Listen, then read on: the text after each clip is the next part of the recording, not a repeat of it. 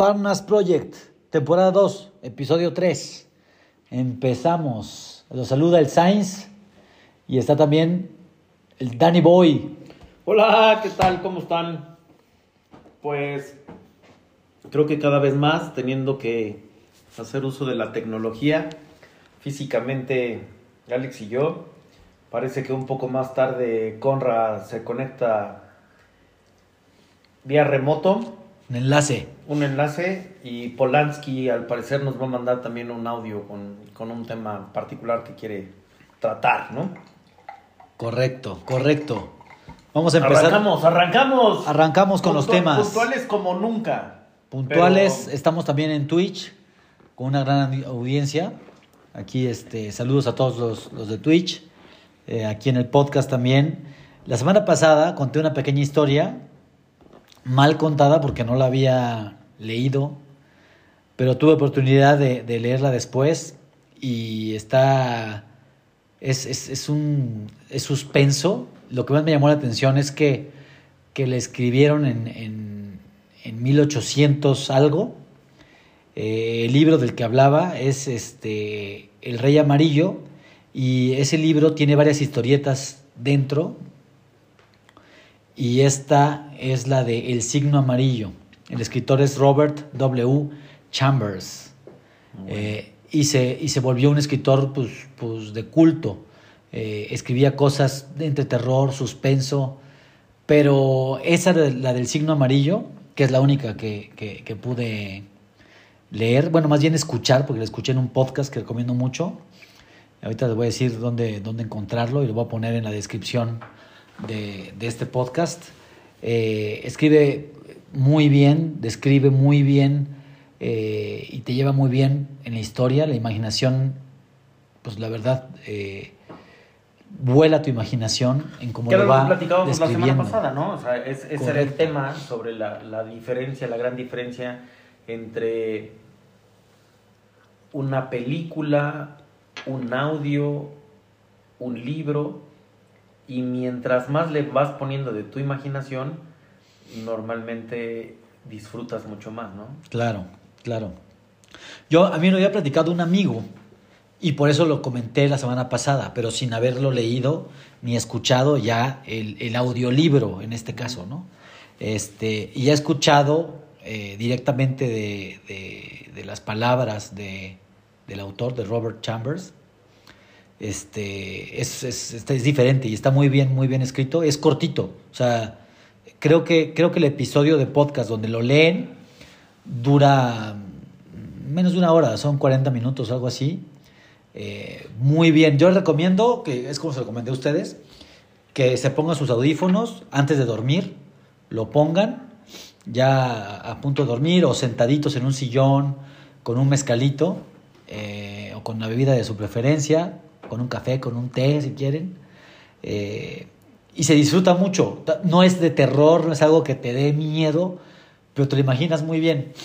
El personaje, el, el- el- el que tocaba el órgano que les platicaba la semana pasada, que tiene cara de gusano blanco, de una larva, eh, lo describen perfecto y te va llevando a, a que ese personaje aparece varias veces, no sabes si es la muerte, si es quién, el personaje. Este, entonces está, está muy bien. Y aparte, también involucra mucho a los sueños, que eso no lo comenté la vez pasada. Comenté, pero muy, muy brevemente, pero aquí se mete en, en- los sueños. Y a mí es una cosa que me llama mucho la atención, porque por épocas tengo sueños muy vívidos. Algunos que son pesadillas, como en este caso, que pues, son pesadillas, las que tienen los, los- personajes, pero no forzosamente, ¿no? Y es un mundo este, que el de los sueños, que luego se te olvida, por ejemplo, Pues o por que eso lo tiene- recuerdas eso después de mucho tiempo. vívidos, por estar escuchando y viendo esas cosas. Pero ese está muy bueno y te digo, vale la pena, ¿no? O sea, al final, eh, un escritor clásico que se convirtió de culto, eh, la verdad que lo recomiendo mucho. El, el podcast se llama Noviembre Nocturno y voy a poner en la descripción del programa. En ese Noviembre Nocturno hablan casi siempre de cosas de, de, de terror, pero este en este caso no es de, de- terror, es, es realmente de, eh, de suspenso y muy bien hecho. Y, pues, yo se lo, recomiendo se lo recomiendo demasiado en, es- de esta forma, ¿no? Escucharlo, eh, creo que es diferente, lo pueden leer también, pero escucharlo eh, así en la nochecita, antes de dormir, y este, con una bebida, y de la voz de, de nuestros amigos de Noviembre Nocturno, es una experiencia diferente, porque él no nada más lo lee, él lo- le, tiene un estilo muy particular. Este, Sí, seguramente la narración es muy buena. la narración la que es muy buena. A mí esos temas, ya sabes, a mí no muy me encanta ni leer, ni escuchar, ni ver sobre, sobre esos temas. Porque digo, ya de por sí tiene suficientes complejidades mi vida, como por encima irle metiendo otra, otra razón más para angustiarme o para pasar por tensión o no ansiedad, pero por lo menos tensión. Hay veces que sí, ciertamente se disfruta esa emoción intensa que llegas a vivir, ¿no? Pero, pero no es como de mis, mis predilectos temas, pero, pero lo intentaré, créeme que... voy a hacer Te digo que este no, no, es, no es de terror, es como un suspenso y no, no te deja, no sé, o sea, a mí se me hizo que está ligero, pero muy bueno. Entonces, este, está bien. Y todo tiene que ver, y sé que los demás cuentos que están dentro de esta, de esta historia del Rey Amarillo se entrelazan. Y todo es por, tiene que ver con un libro. Ujú. Entonces, está interesante. Y el signo amarillo, que así se llama este, este, cuento dentro del libro, es por, por, por un regalo que le hacen a uno de los protagonistas. Este, y bueno, a mí me gustó y aparte lo que me llama la atención, digo, no, por supuesto que no, no tiene que ver tanto la época, pero es importante. O sea, Robert William Chambers, el, escritor, eh, nació en 1865 y, y murió en 1933. Entonces, este libro lo escribió en 1800 algo, ¿no? Entonces, pues, no deja de ser un clásico No, bueno, que se pero es que qué importa en qué año, culto. va- vaya, la- las masacres y los actos de terror que se hacían en esa época o antes o después, vaya, no tiene que, que ver con que si es época moderna o antigua o reciente o pasada, se vivían hechos atroces en cualquier época de la, de la vida, ¿no? Y si es un buen narrador, aun cuando el hecho no hubiera sido tan trágico, tan, no sé, sanguinario, voy a decir, te lo, te lo explica de tal manera que, bueno, te impacta o te tiene al borde del precipicio. Y, y- y ahora, a continuación, bueno, o la próxima semana, a ver si, si les platico un poquito más, quiero eh, otro de los cuentos dentro del Rey Amarillo, se llama El Reparador de Reputaciones. ¿Desde qué? El Reparador de Reputaciones. Y es, creo que es sobre un enano eh, que repara las reputaciones. Tú le pagas y, te, y, te, y repara tu reputación. Entonces me hace que va a estar interesante. Vamos a escucharlo. Me gastaré entonces todo mi dinero en él, cabrón.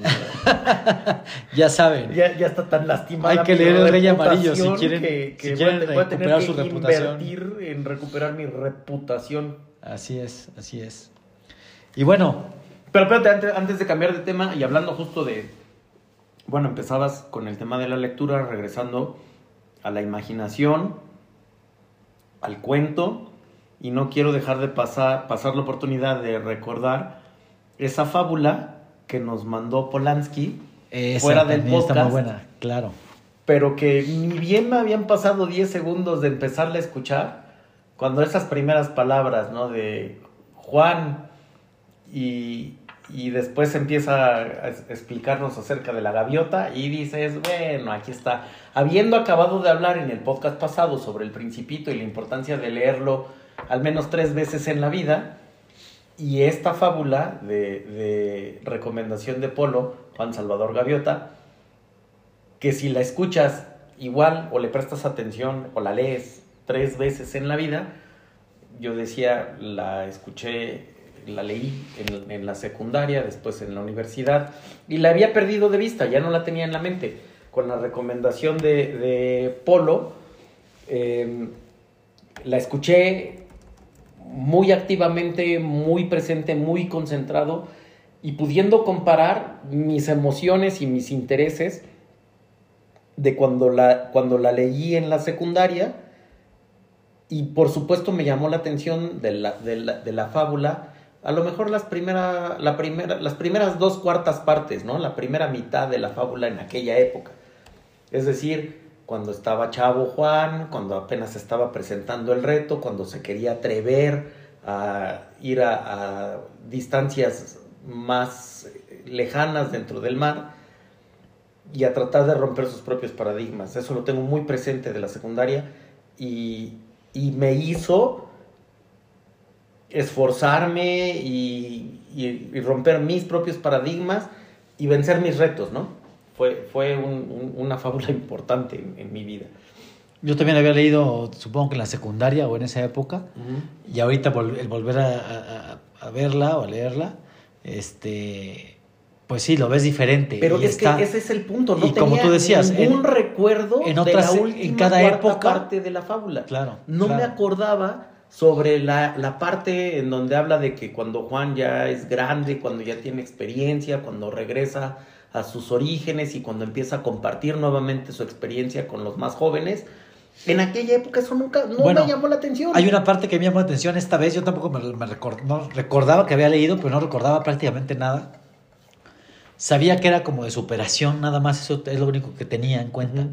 Pero esta parte me llamó la atención cuando descubre que habían otras haciendo, también Lo queriendo que ser, sí. ajá, Ujú. haciendo lo mismo, igual con algunas pequeñas variaciones, pero queriendo buscar superarse y llegar a otro lado, ¿no? Sí, y que, Eso y- me y gustó. que también eran otro- otros apartados de, otra, de otros Correcto, tipos de correcto. colonias, familias, este, parvadas o como le quieras llamar, que se enfrentaron al mismo problema que tú y que él pensaba en aquel momento que, que él era solo y que solamente él estaba viviendo ese problema, pero que después se junta con otros exiliados, voy a decir, y se da cuenta de que no es un problema único el suyo, ¿no? Correcto. Y entonces es cuando le empieza a llamar la atención el compartir su conocimiento. En regresar a esa. el origen, a esa familia de la que se había apartado. Y entonces decir, bueno, si yo ya lo sufrí, ya lo viví, ve lo que, veo lo que puedo. lo que puedo lograr, lo quiero compartir con otras personas. ¿no? Fíjate que, que- que, eh, hubo, hubo otra parte que me llamó la atención, que es también cuando él dice, ya casi casi cumplí mi ciclo, ya estoy viejo, ya no voy a poder volar o hacer lo que hacía antes, etcétera, pero se da cuenta que puede seguir haciendo cosas, replica eso y además le enseña a otras gaviotas, ¿no? O sea, se, se- se vuelve maestro. Sí. Y eso muchas veces, ya hace poco estaba platicando con una persona, con un, un querido amigo, que tenía problemas ahí y que decía, ya estoy en mis 50 y casi, casi que eh, ni buscar trabajo, ni conseguir pareja, ni... Y yo dije, oye, 50, o sea, tienes muchísimo por delante, o sea, Claro. lo que tienes que tener es buena actitud y claro, o sea, claro que puedes conseguir pareja, trabajar, superarte, tener negocio, hacer lo que quieras, o sea, Es no que, por la edad, eh, ¿no? Claro, y, y muchas veces el problema está en que nos queremos comparar contra las demás personas. Claro. Comparémonos contra nosotros mismos, ¿no? Y por supuesto que siempre vas a poder ser mejor mañana que hoy. Pero si tienes esa actitud, si tienes ese interés, si tienes eh, eh, este reto personal de querer salir adelante, tengas la edad que tengas. A mí me, me- me encantó, y te, y te lo he dicho ya varias veces, aquella plática maravillosa que tuvimos con tu abuelita, en donde comentábamos sobre, pues ella nos comentaba a nosotros, ¿no? ¿Cuál ha sido su época más feliz? Sí, fue, fue entre los 85 y los 90 y tantos años, ¿no? La época más feliz que, que, que tuvo. Claro, o sea, no, no, no, no, se, no se remonta a la adolescencia, ni cuando era joven, ni cuando eh, fue madre por primera vez. O, no, en su apreciación, la época en la que más feliz ha sido, ha sido la época más reciente, ¿no? Correcto. Correcto, sí, sí, sí. Porque tiene una superactitud ante la vida, ¿no? Ella disfruta cada momento que está con quien esté. Y si está con su familia, disfruta estar con su familia. Y si está sola, disfruta estar sola. Y si ahora está con los sobrinos y con los chiquitos, con los nietos. Nietos y bisnietos. De Nietos hecho, y ella fue lo que comentó. Tengo a mis hijos, nietos y bisnietos que puedo disfrutar, estar con ellos. Y, y- y en esa época, sobre todo, podía viajar todavía bastante.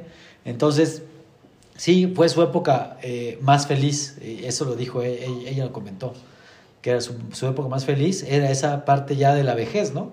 Sí. En la, en la parte de la tercera edad, entre los 85 y 92, 93 años, eh, decía que era la parte más feliz. Ahora, ciertamente, y, habrá, habrá que reconocerse también, estamos pasando en una época, nuestra edad pues, está, está pasando por un curso de grandes cambios, ¿no?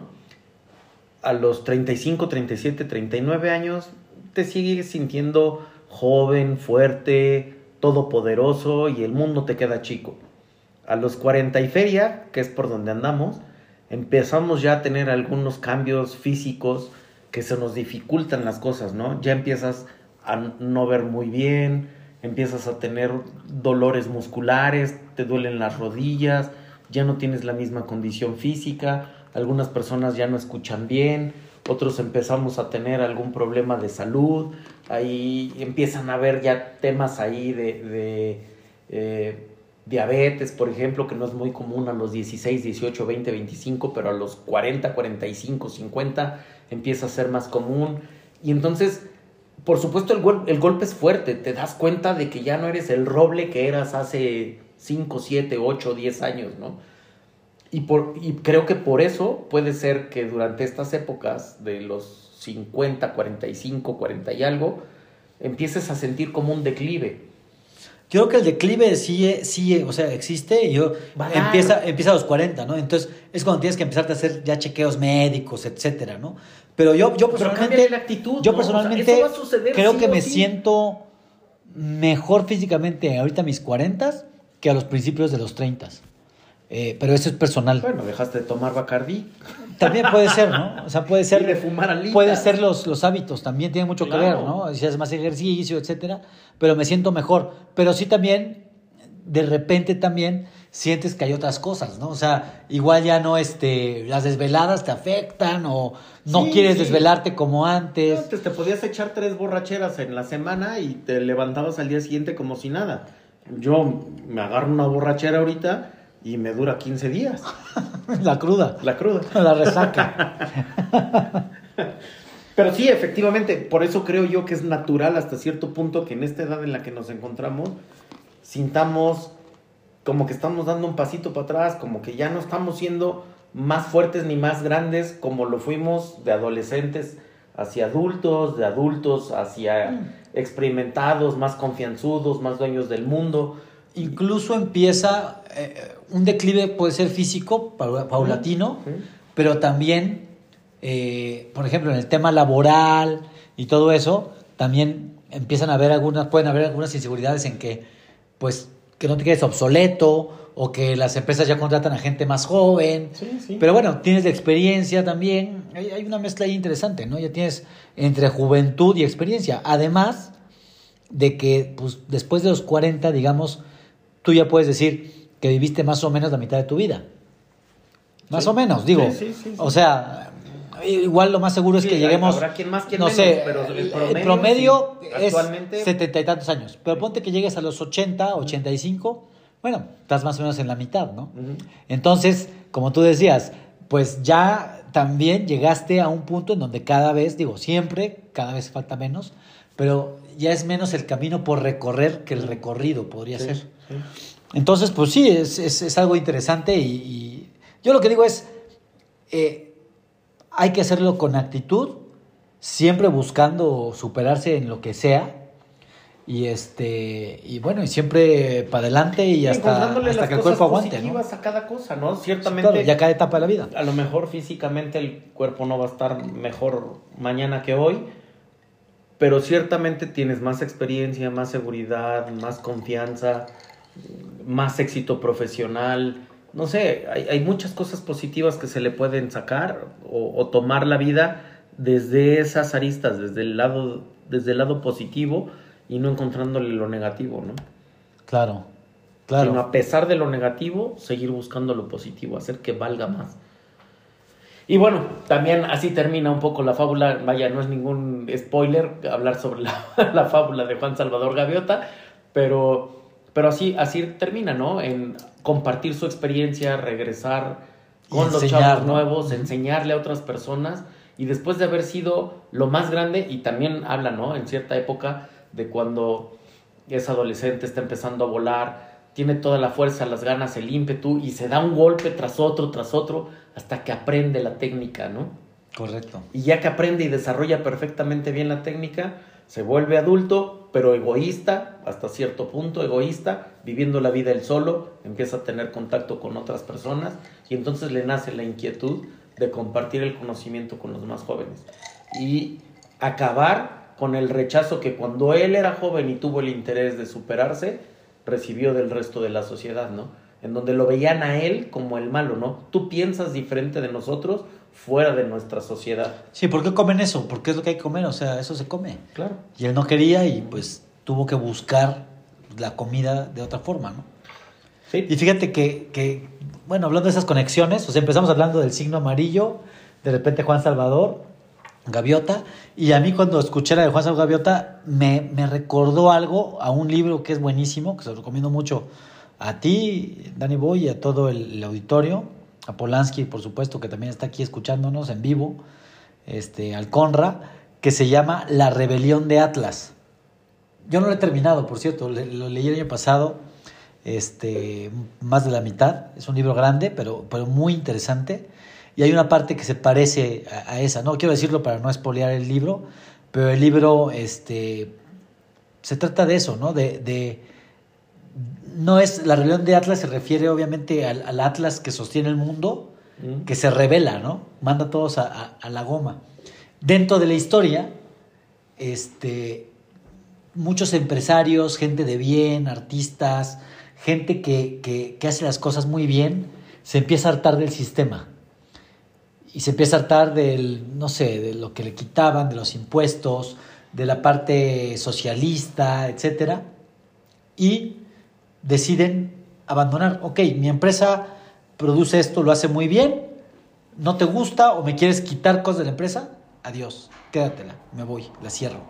A ver si puedes mantenerla, si puedes sostenerla. Tu gobierno o tu, empre- o tu este, parásito o tu sindicato o tú lo que sea, te lo dejo. Se rebelan contra lo establecido. Y está, está muy interesante. Lo escribió una, una la autora es rusa, Ayn Rand. Ayn Rand este, escribe La rebelión de Atlas. Y encontré algunas similitudes con, con, con Salvador Gaviota en, en una parte. Y me pareció interesante que, que me recordara este libro que, que es muy bueno. Y este es del siglo pasado, de 1950, 60 me parece. Es que al final el mundo no ha cambiado, ¿no? Las personas seguimos siendo las mismas. Los problemas que tenemos siguen siendo los mismos. A lo mejor las herramientas que tenemos al alcance son distintas. A lo mejor eh, la tecnología es diferente. Pero seguimos pasando por las mismas etapas en la vida en que somos inmaduros, nos queremos comer el mundo, nos sentimos dueños del mundo, aprendemos, tomamos algo de experiencia, nos calmamos, eh, tratamos de motivarnos para seguir adelante. Y eso es indistinto de si es en 1800, 1900, Claro. 2050. o- Pues bueno, desde los, desde los griegos, ¿no? Este, etcétera, muchas cosas siguen similares, ¿no? Sí. Su filosofía sigue vigente, ¿no? Entonces, sí, no, no, no, no es algo de la época. O, o- o no hay época para, para, para estas Sí, es atemporal. novelas, o sea, al final de cuentas es atemporal y, y el, y el interés del ser humano por desarrollarse, por crecer, primero como individuo, siempre ha existido y creo que lo mejor es que cuando ese individuo logra el desarrollo, entonces viene indudablemente la inquietud por compartirlo con otras personas. Claro, A veces a mayor escala, a veces a menor escala, a veces tratando de compartir con la sociedad, pero cuando no, por lo menos con la familia, ¿no? Es- es- esta- estas personas que han logrado un éxito independiente, profesional y, y- o laboral o, o qué, pues por lo menos lo comparten con el hijo y le, le heredan la empresa, ¿no? Pero lo que menos quiere una persona que ha sido exitosa es morirse solo siendo exitoso. Ya está allí, al menos busca un par de personas con las que pueda compartir o heredar ese, esa habilidad, ese conocimiento, ¿no? claro. Claro, y que se pueda pasar de una generación a la otra es importante, ¿no? Sobre todo para el que, para el, para el que originó esa riqueza, empresa, etcétera, se vuelve su, yo creo que los últimos años de su vida se vuelve su meta, ¿no? Poder hacer una transición, que luego es muy complicado también. ¿Cómo va ese dicho? Me estoy tratando de acordar de algo de hijo abuelo, de, abuelo millonario, hijo no sé qué, rico y nieto mendigo, ¿no? A ver, Polanski, ayúdanos, ayúdanos, ¿cómo va, cómo va esa, ese, ese dicho? Que es tan sabio, ¿no? Al final es, es, es muy sabio. En estos últimos días ha estado como muy en boga los tweets de la niña Hank, ¿no? Es abuelo rico, padre millonario, nieto miserable. Correcto, de la niña Hank, de esta Nirvana Hank. Yo, yo lo vi, fíjate que, que, yo la, la, sigo. Este, yo no lo vi mal. al final, al final la gente la criticó mucho, ¿por qué, ¿Por qué deberíamos de juzgar nosotros para un lado o para el otro? Claro. Ella no tiene la culpa,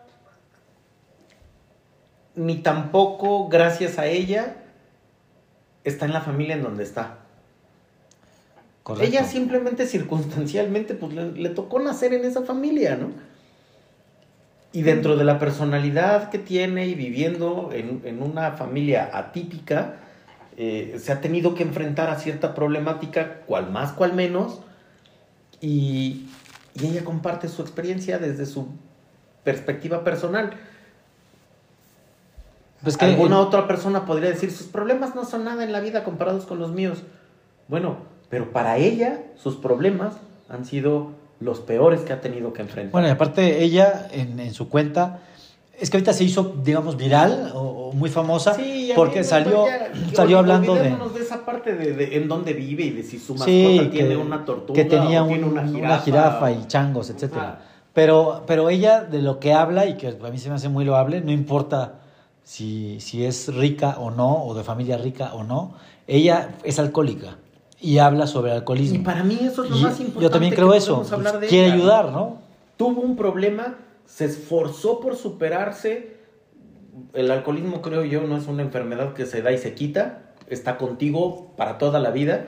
Y todos los días de la vida está trabajando en evitar caer nuevamente en, en la tentación. Y para mí eso ya vale suficiente. A mí no me interesa si tiene una jirafa o no tiene una jirafa. Y si ella, con el poder que tiene de influencia en las demás personas, logra compartir y logra hacer que otros adolescentes que están pasando por un problema similar la tomen como inspiración y salgan adelante de su problema, felicidades, ¿no?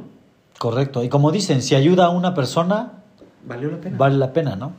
Y ella creo que lo hace por eso. Sí, yo digo, el que la critiquen por, por un solo video, eh, no me parece, ¿no? ¿no? No, claro que no.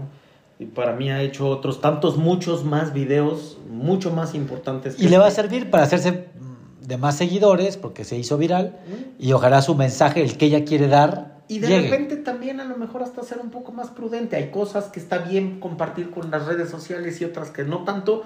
Todo es una lección. Tal vez ella está pasando por esta época de, de la de Juan Salvador Javiota, eh, ¿no? En la que sientes que ya te puedes comer el mundo o te queda chico el mundo. Tiene cosas que aprender y también tiene derecho de cometer errores. Y si esto lo pueden ver los demás como un error, bueno, que aprenda y sea más prudente en el futuro tal vez. Pero eso no la limita de poder compartir su experiencia desde su propio punto de vista, les guste o no les guste a los demás. Correcto. ¿Por qué llegamos a hablar de, Nirvana? No sé, no sabemos. Estás hablando de los libros y bueno, ahí recomendaciones. Noviembre nocturno con el signo amarillo.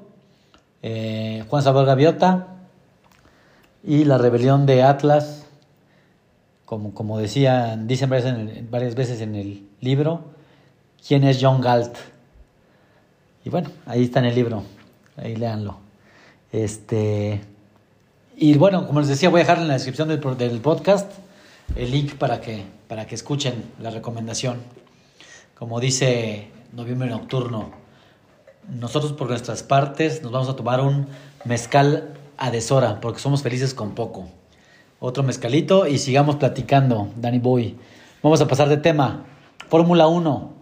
Han habido muchas noticias, ¿no? Esta semanita. ¿Cómo Había ves? estado muy calmada durante semanas por el fin de la temporada, pero sí parece que la semana pasada le echaron leña al fuego, ¿no? Justo después del al otro día que, de que hicimos el podcast, Sí, tempranito, jueves, ¿no? ¿no? Jueves en la mañana salió la noticia, Hamilton se va a Ferrari.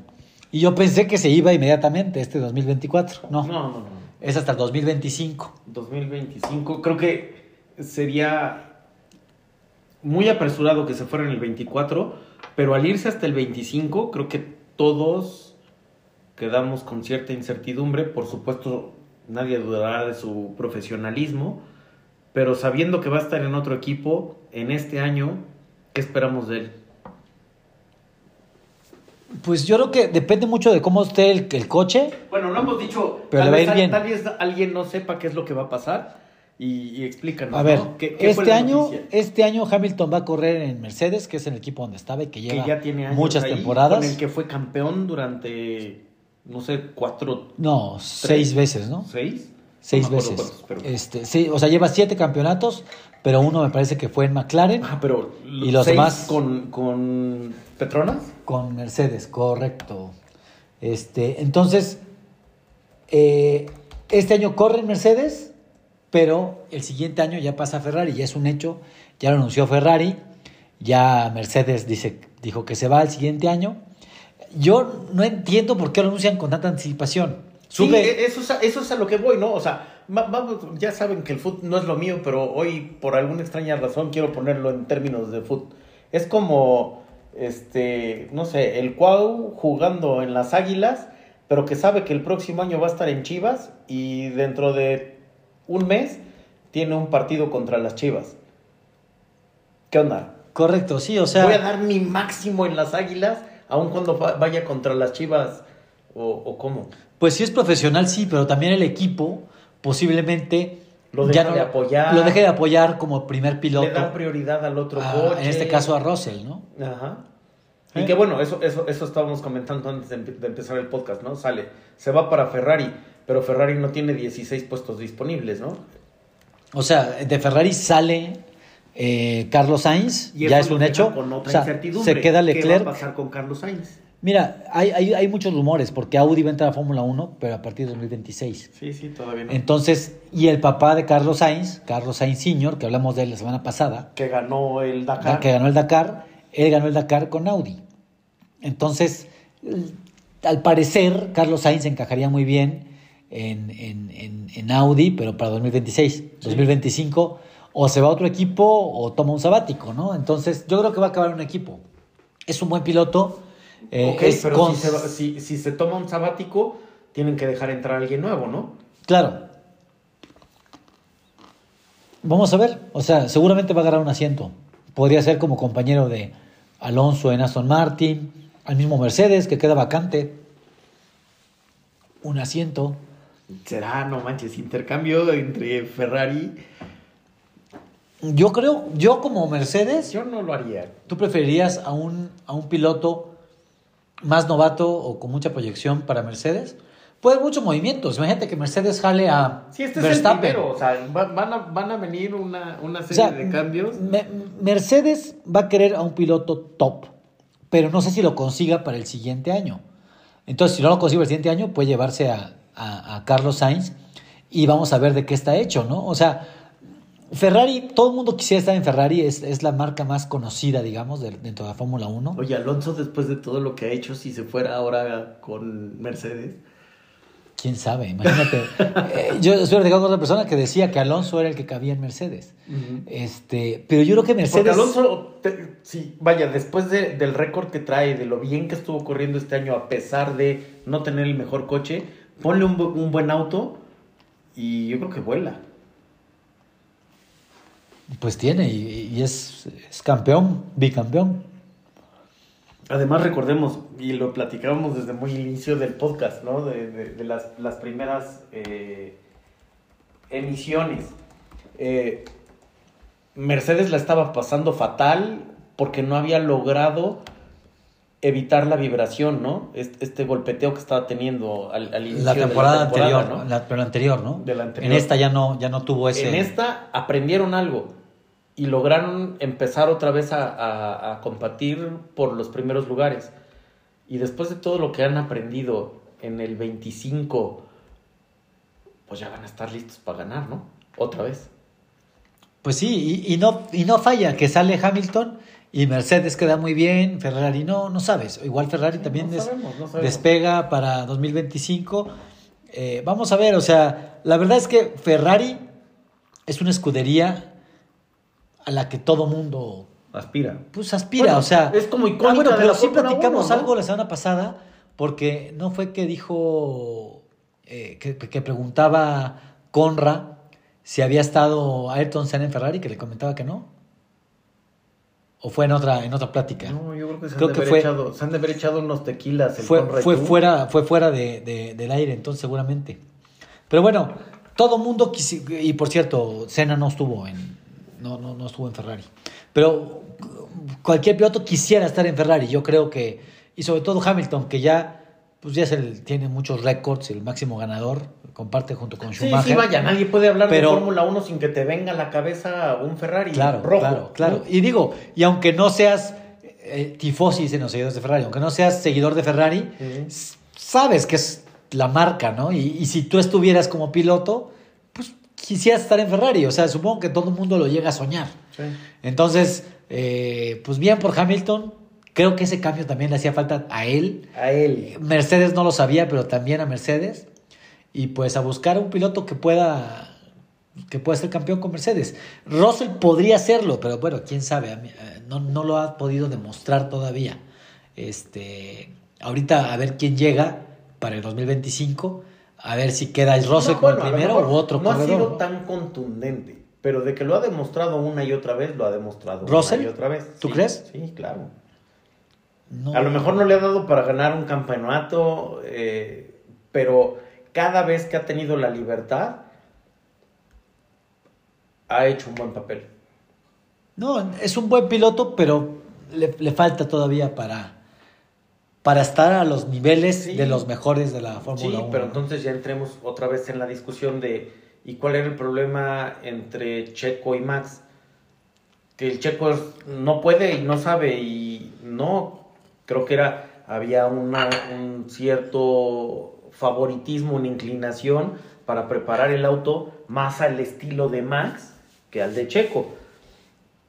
Y seguramente que en Mercedes algo similar estaba haciendo, ¿no?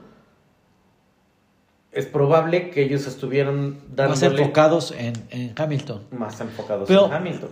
Sí, y puede ser, pero sí y no. O sea, hay pilotos que como novatos llegan y, y- y ponen sus condiciones y logran Ahí hacerlo. está ¿no? Max, ¿no? Ahí está Verstappen, está Hamilton cuando llegó a McLaren, que estaba de compañero de Fernando Alonso, y luchaban por el campeonato, ¿no?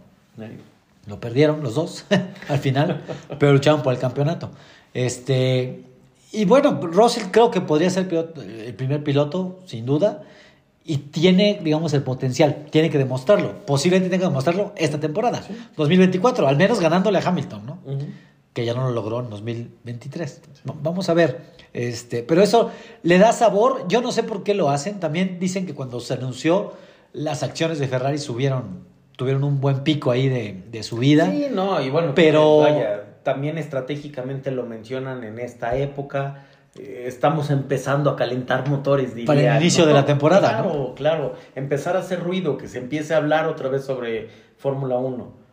Y bueno, no sé si te- también sea por eso, pero también hay unos rumores ahí de que podría salir este, ay, se me fue el nombre de, de, de Red Bull, el mero mero de Red Bull, no, no este, Newey ni, ni Helmut Marco, el otro, el, el esposo del Spice Girl.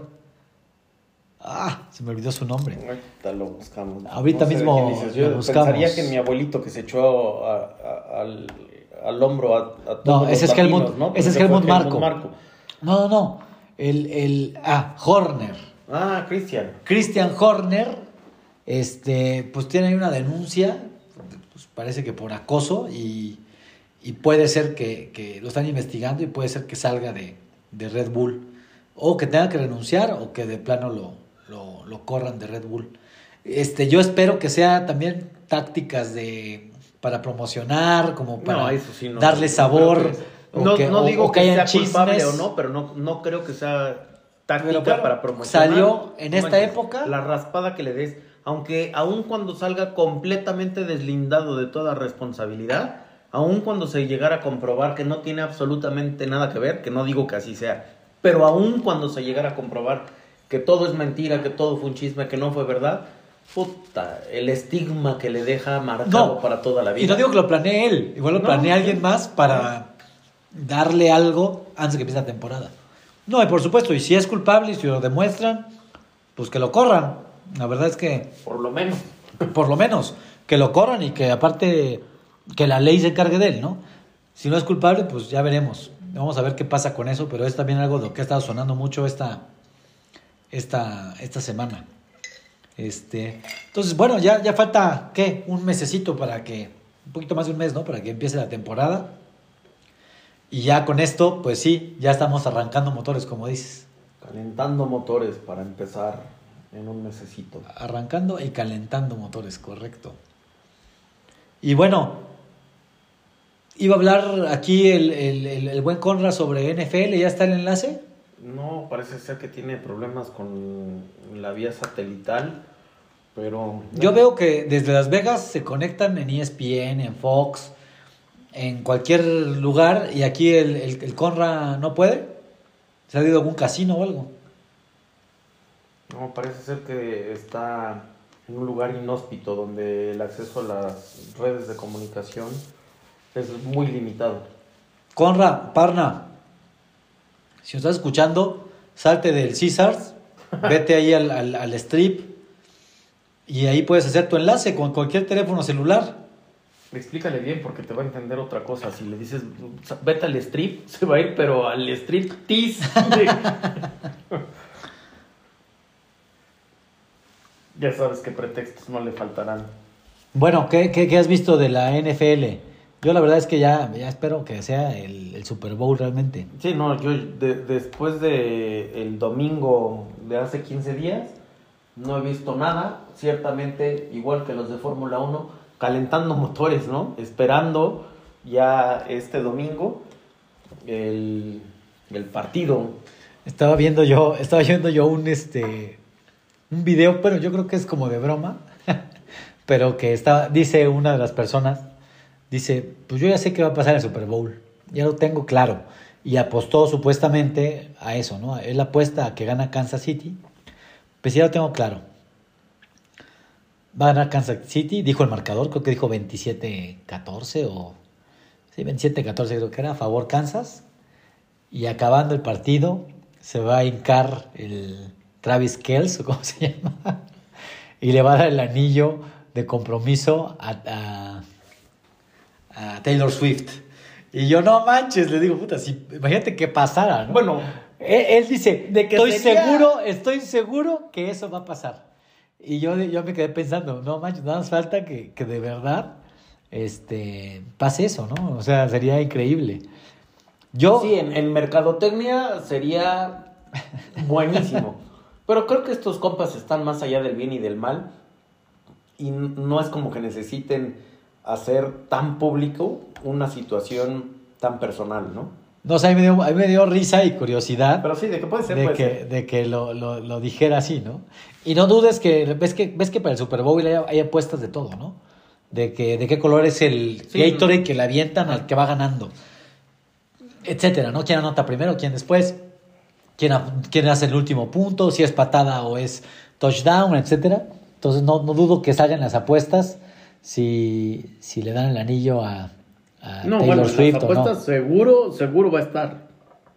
¿Tú habías escuchado ya algo de eso? No. No, pero no lo dudo nada. Sí he estado escuchado, normalmente se habla mucho sobre Taylor, pero a partir del fútbol americano, también otra vez empezó a sonar muy fuerte su nombre, aun cuando ahorita no hay un concierto en México en puerta, ¿no?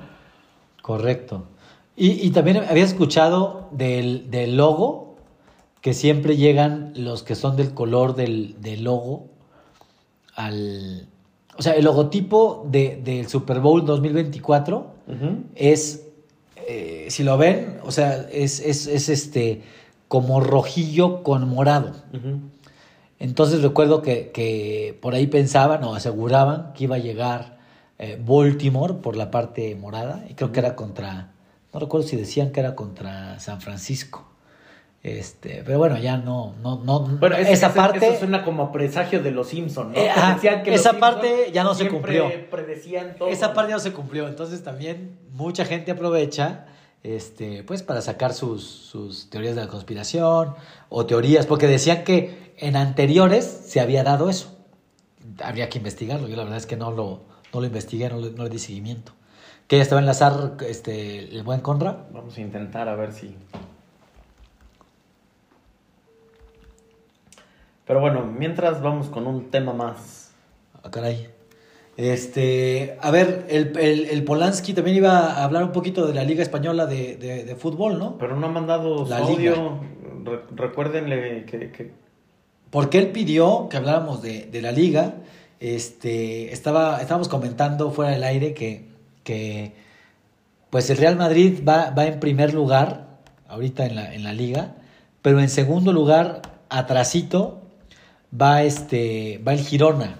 Y lo que comentaba Polo es que quería que habláramos un poquito de eso, pues es que como un equipo eh, pequeño, con una nómina pues, mucho más reducida que la de los grandes de España, Real Madrid, Barcelona, Atlético de Madrid, el mismo Atlético de Bilbao, que es histórico, el Valencia, Betis, Sevilla, etcétera, este, pues puede estar en segundo lugar, ¿no? Peleando la liga.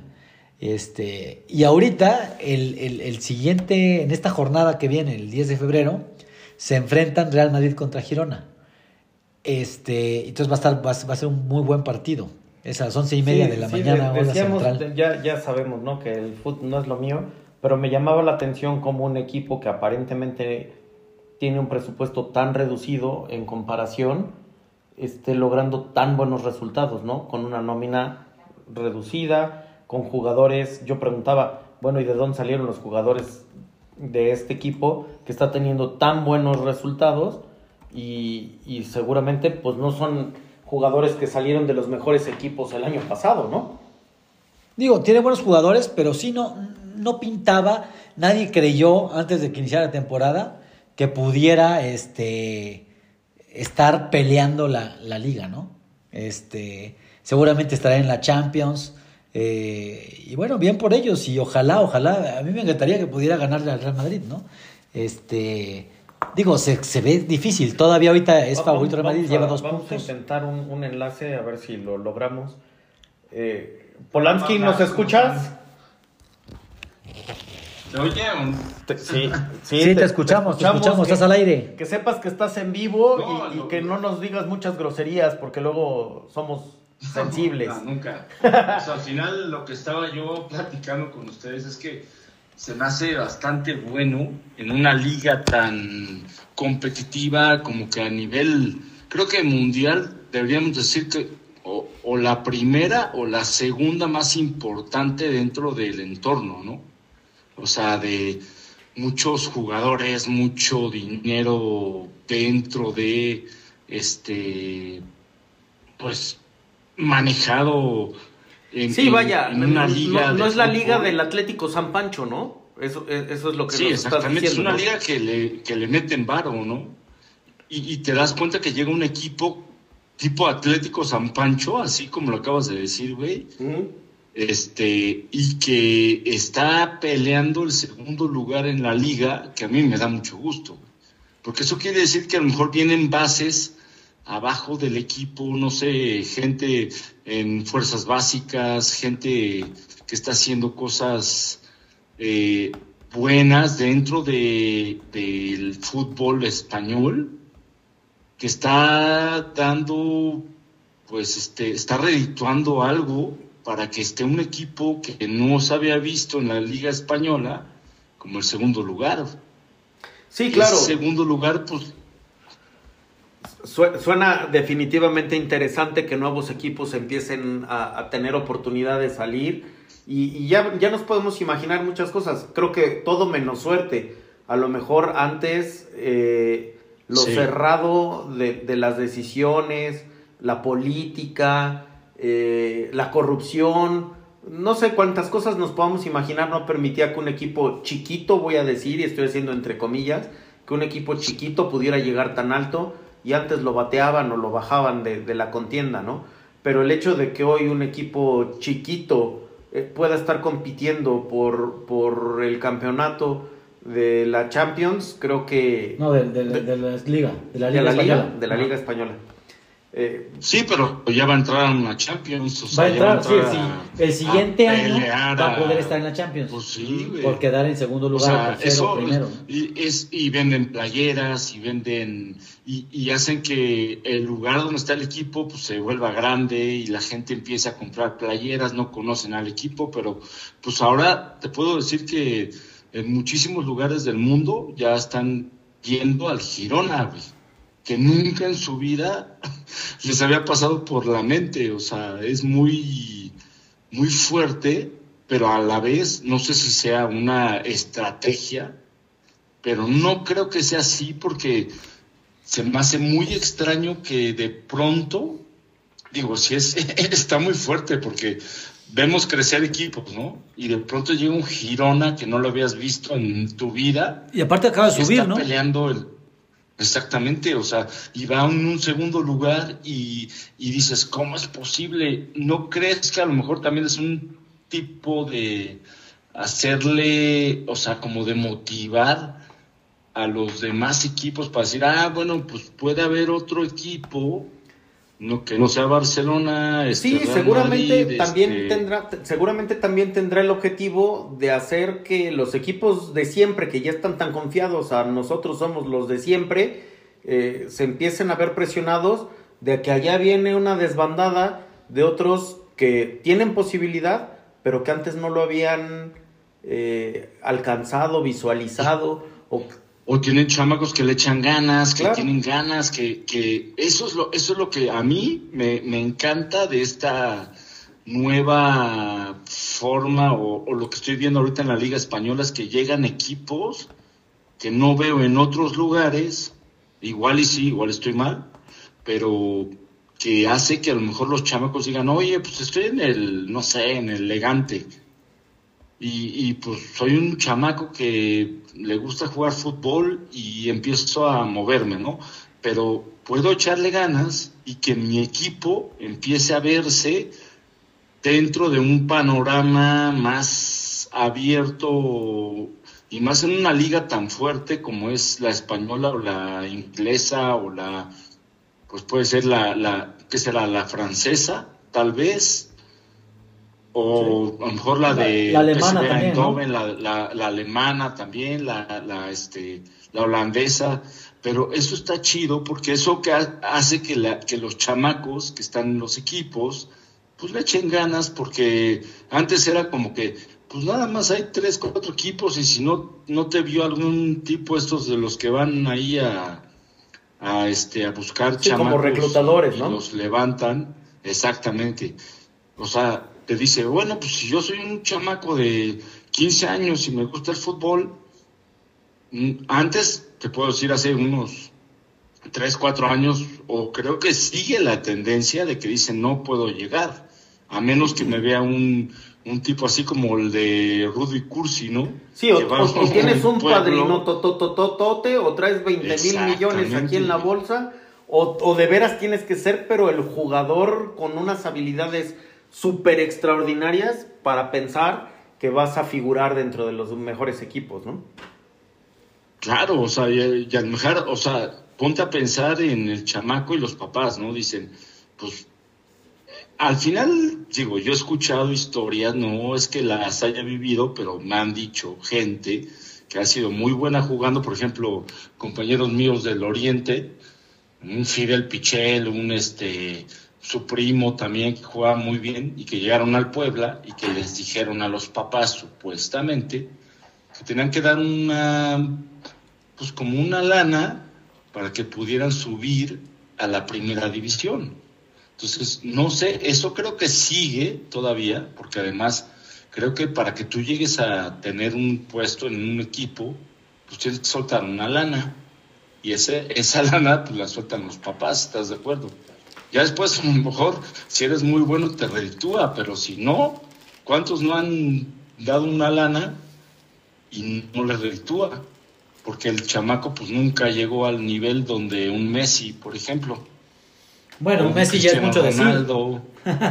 sí, claro, ya estamos hablando de niveles enormes, ¿no? Pero pues, había un Xavi, había un este un Iniesta o, te puedes te, puedo hablar de, de, un Joao Pinto cuando cuando este estaba Portugal, gente que empezó a subir y empezó a crear una idea de jugador bueno, porque si son buenos, pero pues si no le pagas, pues no subes, ¿no? O sea, un, un Cuauhtémoc Blanco, por ejemplo, que dicen que viene desde abajo y ya después te das cuenta que no es un chavo que, que viene desde abajo, que venían intereses creados para subirlo. ¿Tú crees? No, yo creo que sí viene desde abajo el Cuauhtémoc. Híjole, no sé. Digo, yo he escuchado historias de, de Cuauhtémoc que sí es muy bueno jugando, pero, híjole, no sé, es una idea muy Pero es mejor gobernando, ¿no? el punto. Sí, mucho mejor. sí, olvídate de eso. O sea, además del tema, yo lo vi, yo me acuerdo de ese cuate, lo vi yo en este, ay, este lugar, ¿cómo se llama? Ahí en Cuernavaca, el, el lugar este que es como que subes a una, ay, se me fue el nombre. La Peña de Bernal. No, Teposteco. No, Tepoztlán. Teposteco. Ah, correcto. Teposteco. Y, y, el cuate iba caminando y la gente no entiende cómo pudo haber llegado una persona así a un puesto de esa forma. No sé, a lo mejor la Carmen, Carmen Salinas y el Blue Demon, que estaban como diputados. o sea, en otras Oiga, nada, nada, más me fui a servir agua y ya están hablando de Carmen Salinas. Blue Demon, Carmen Salinas. No, pero lo que voy ¿A qué hora nos desvirtuamos, Polanski? Estábamos hablando. regresando al punto, a mí, sí me da gusto y me encantaría que ganara un equipo así. ¿Sabes cuándo pasó algo similar, Polanski? En la Liga Premier, que es la de Inglaterra, pasó con el Leicester. En el 2015-2016 ganaron y era un equipo que, pues, no, no era de los grandes, ¿no? No era ni el Chelsea, ni el Arsenal, ni Liverpool ni Manchester City ni Manchester United. Y, el Leicester desde abajo venía para ganar la, la, temporada. Y de hecho había un solo apostador que había apostado desde el principio de la temporada que, que, ganaba. Y unas dos jornadas antes, me acuerdo que vi la noticia, este, dos jornadas antes o tres jornadas antes, estaba peleando, no recuerdo quién fue el segundo lugar, pero estaba peleando el campeonato y le porque se iba a ganar un dineral, o sea, Ponte que apostó, no recuerdo, ¿no? Claro. Este, supongo que eran euros todavía o libras, no sé, pero apostó 100 y iba a ganar un millón. O sea, algo exagerado por las pocas probabilidades que, había en la, en la, apuesta. Digo, estoy inventando, no recuerdo las cantidades. Pero no. pero es un Pero le dijeron, ok, te damos 500 mil, pero ya acéptalos ahorita antes de que sea el último. Antes de que acabe el campeonato para que asegures ¿no? tu, participación. Y, el, y la persona que estaba apostando dijo, no, yo me espero hasta el final, va a ganar el Leicester, Leicester o como, como se pronuncie. Leicester ah, creo que es. Este, me, espero hasta el final. Ah, ganó, ganó y, se llevó su lanita, el, que le apostó desde el principio de la temporada. Pues qué padre, ¿no? Qué padre que, que, de verdad no estemos condenados a que necesariamente los equipos grandes de un super presupuesto sean siempre los que están compitiendo por las mejores posiciones. Ahorita que estamos comentando de esto en nada, en temas que nada que ver con el fútbol, pero que de historias similares, me recuerdo de, creo que una historia, bueno, una película basada en hechos reales, si no me equivoco, pero qué tal Jamaica bajo cero. Ah, claro, muy buena, muy buena. O sea, un equipo del que nadie daba un peso, ¿no? Y así como, ¿qué carajo van a estar haciendo los jamaiquinos? en trineo de nieve. hielo, nieve, no sé, ¿no? y, y, se esforzaron, se esforzaron, se esforzaron y terminaron siendo los buenazos, ¿no? Claro, claro. Pues digo, no ganaron, ¿no? Pero, pero hicieron muy buen papel y aparte conocí, se conoció más el deporte, hay película. Creo que son más conocidos ellos que los campeones de... de Yo no me acuerdo quién fue el campeón, eh. pero, pero de, de, que la película tengo... Ya, puse aquí Jamaica bajo cero, no, pero ya estamos en, en el podcast de regreso. Hola, regresamos, regresamos de una breve interrupción. De un descanso. Ya saben que normalmente a la hora tenemos que tomarnos un descanso. Gracias por seguir aquí con nosotros. ¿Qué estábamos diciendo? Creo que Jamaica bajo cero, ¿no? Jamaica bajo cero, del, Girona, que va en segundo lugar de, la liga. De los equipos que llegan en, en una base que no tienen el dinero que tiene un Real Madrid, un Barcelona, y que están logrando estar en niveles fuertes dentro de una liga competitiva que dices, bueno, eso da un poquito de aliento a la gente, a los chamacos, para, para levantarse, ¿no? Y decir, oye, pues estoy en un equipo no tan, tan fregón, pero ahora resulta que está en el segundo lugar, ¿no? Sí, da gusto saber que un equipo chiquito también puede llegar a las grandes ligas, ¿no? Digo, a lo mejor ganan una liga y después van otras 20 del Madrid, otras 15 del Barcelona y otras 12 del. Sí, no sabemos, pero ahorita da gusto que estén ahí, ¿no? Es que también pasa mucho y eso va a pasar que se desmantelan los equipos, ¿no? Ahorita, por ejemplo, el entrenador de, del Girona, que no recuerdo quién es, seguramente lo van a querer contratar algún otro algún otro equipo, el goleador también, o sea, obviamente llegan ahí con gente que no era tan conocida, pero que se hace conocida por la campaña que están teniendo y llegan a desmantelar los equipos, ¿no? Entonces puede pasar eso, que... Eso es lo bonito, güey. Pues sí, o sea, sí, no, ¿no? Sería súper bien que se quedara este, todo el plantel que hizo muy buen trabajo, este, se quedara todavía para la siguiente temporada, pero lo dudo, ¿no? Pero lo chingón sería que, digo, perdón por las palabras, pero lo que lo fregón que estuviera aquí es que de esos jugadores que tiene el Girona, eh, un 20-25% estuvieran dentro de la, de la selección española, güey.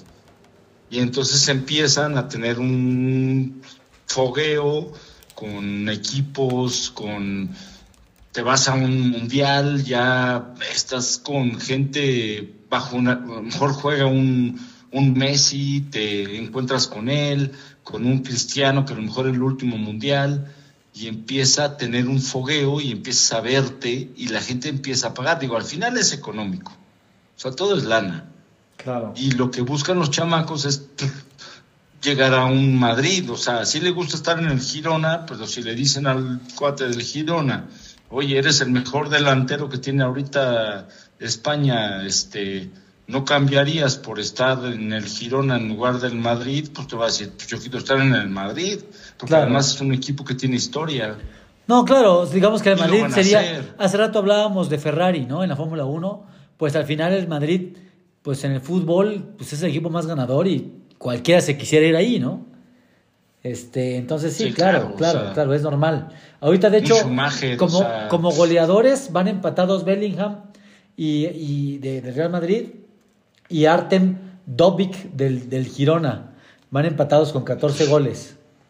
Entonces, para que veas, ¿no? Bueno, y también Mayoral del Getafe con 14 goles, los, los tres van empatados, ¿no? Entonces, para que veas, ¿no? Este, eh, pues en el tope, digo, hasta arriba en, en, puntos y también como, como tiene un goleador ahí.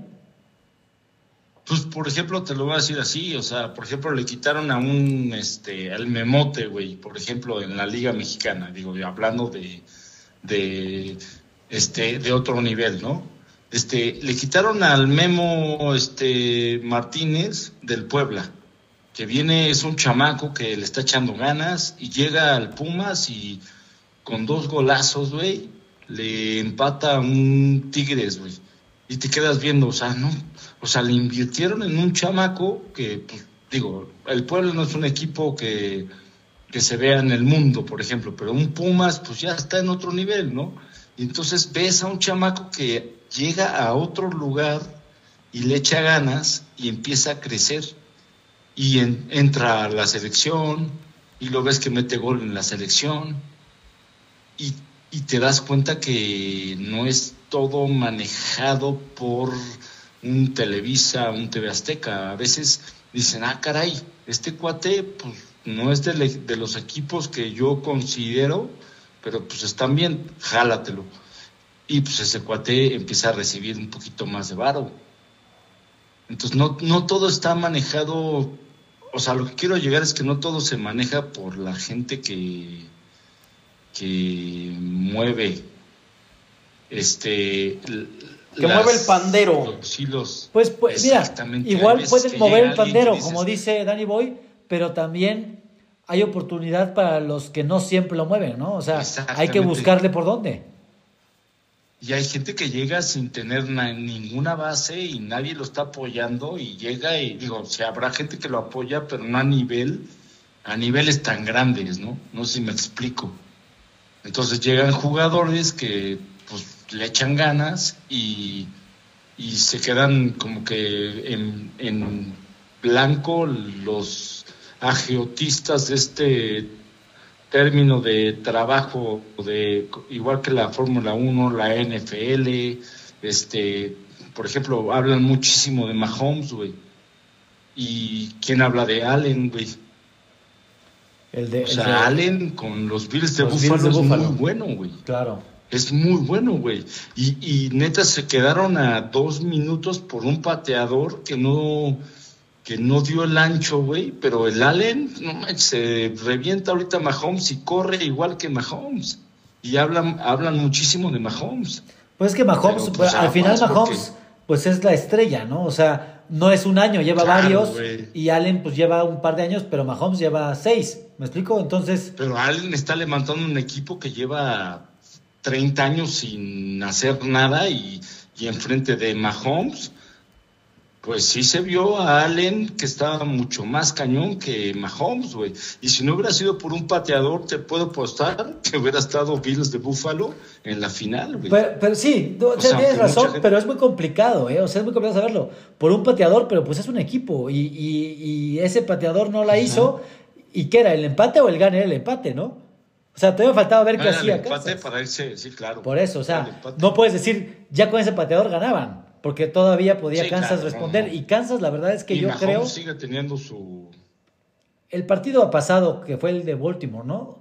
Jugó ah, muy bien Mahomes, la verdad. Estuvo de locura. Estuvo muy bien. Es que Mahomes es un punto, mira, ahorita estaba este, este cuate, el, este, se me fueron dos nombres, el el Tom Brady y estaba antes el Manny, güey. Ah, o sea, son las dos últimas personas este, que fueron como un una línea para seguir, güey. Este, Manny, güey, o sea, y el, el Brady, güey. Brady, pues, creo que nadie ha logrado lo que logra Brady, güey. Hasta ahorita, güey. Pero creo que también es una historia como que le gusta a la NFL, güey, tener gente que maneje, eh, tener unos como líderes, tipo en la, en la NBA, güey, o sea, güey, estaba, no manches, este, o sea, puedes ver a, Jordan, güey, puedes ver a... Ahorita LeBron James. A Pippen, Sí, sí, sí. Sí, no, LeBron James, el que se murió en el... En el Kobe Bryant. Este, Kobe Bryant. Boa, ¿no? Es una locura, güey. Mamba. Mamba, la mamba negra, ¿no? Sí, sí, sí. Sí, digo, ahorita Mahomes podría ser, ¿no? Y sería el que podría llegar a los números de Tom Brady, ¿no? Podría ser. Pero ¿por qué lo venden? Porque al final, eh, ¿por qué llegó el chicharito al, a las chivas otra vez? ¿Cuánto vendió en 10 minutos, güey? Claro.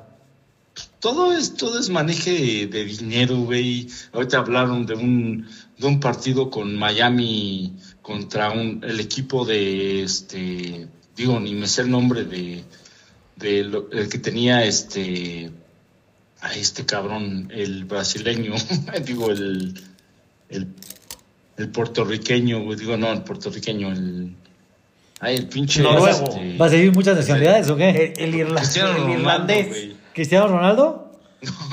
Cristiano Ronaldo, güey. O sea, al final, ese partido dijeron, ni estaba Cristiano y está mucho más chingón el equipo de la liga árabe es mucho más fuerte que la liga gringa.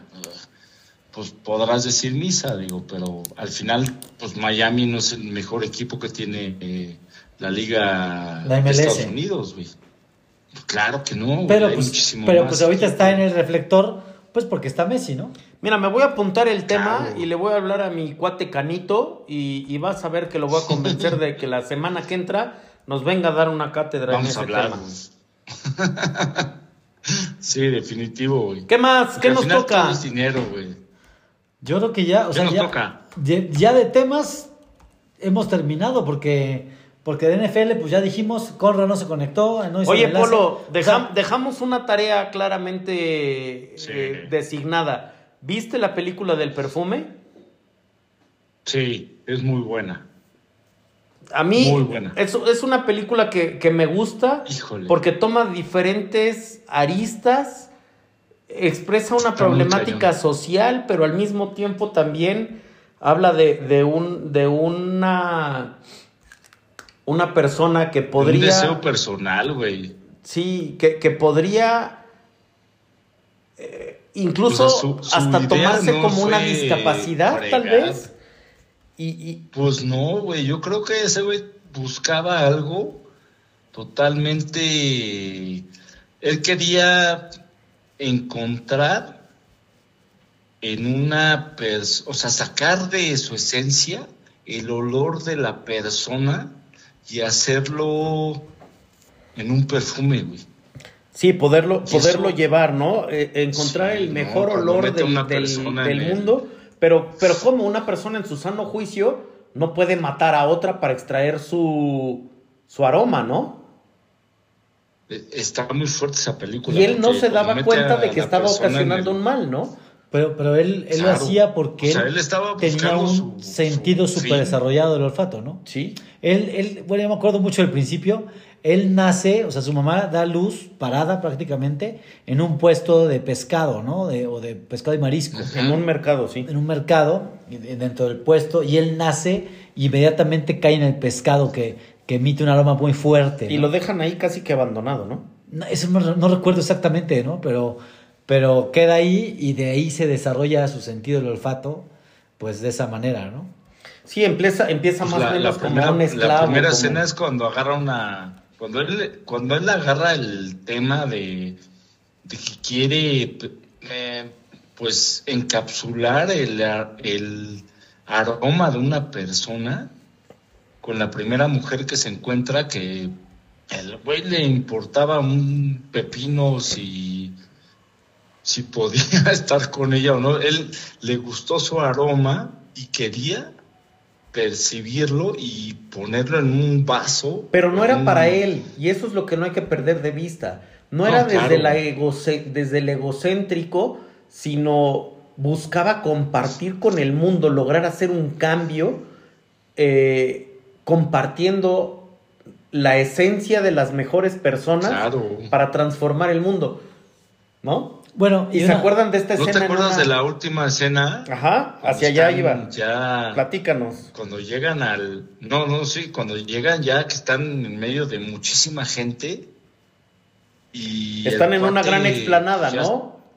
Exactamente. Pero cientos de personas empieza- que sí, iban, no me acuerdo cañón. bien si iban a linchar a alguien, no iba a haber por ahí algo. Sí, algo no, lo estaban bien. colgando. Sí, ¿no? Lo estaban colgando. Y de repente Francia, abre, creo. abre esta fragancia y todo el mundo Sí, empieza no. a percibir el aroma. Uf, Y y entonces empiezan a hacer. un- todo es pasión, ¿no? Sí, sí, sí, bien cañón. Esa película es muy buena. O sea, tan buena que me acuerdo de. O sea, la vi hace fácil unos 20 años. 10 años. No más. Sí, 20 o 15 o. Sí, como 20 años, güey. De hecho- Y me acuerdo de un Ajá. chingo de. Digo, perdón por las palabras, de muchísimas cosas súper fuertes, güey. Bueno, supongo que Cuando es, mete- es él al que van a sacrificar, a crucificar, ¿no?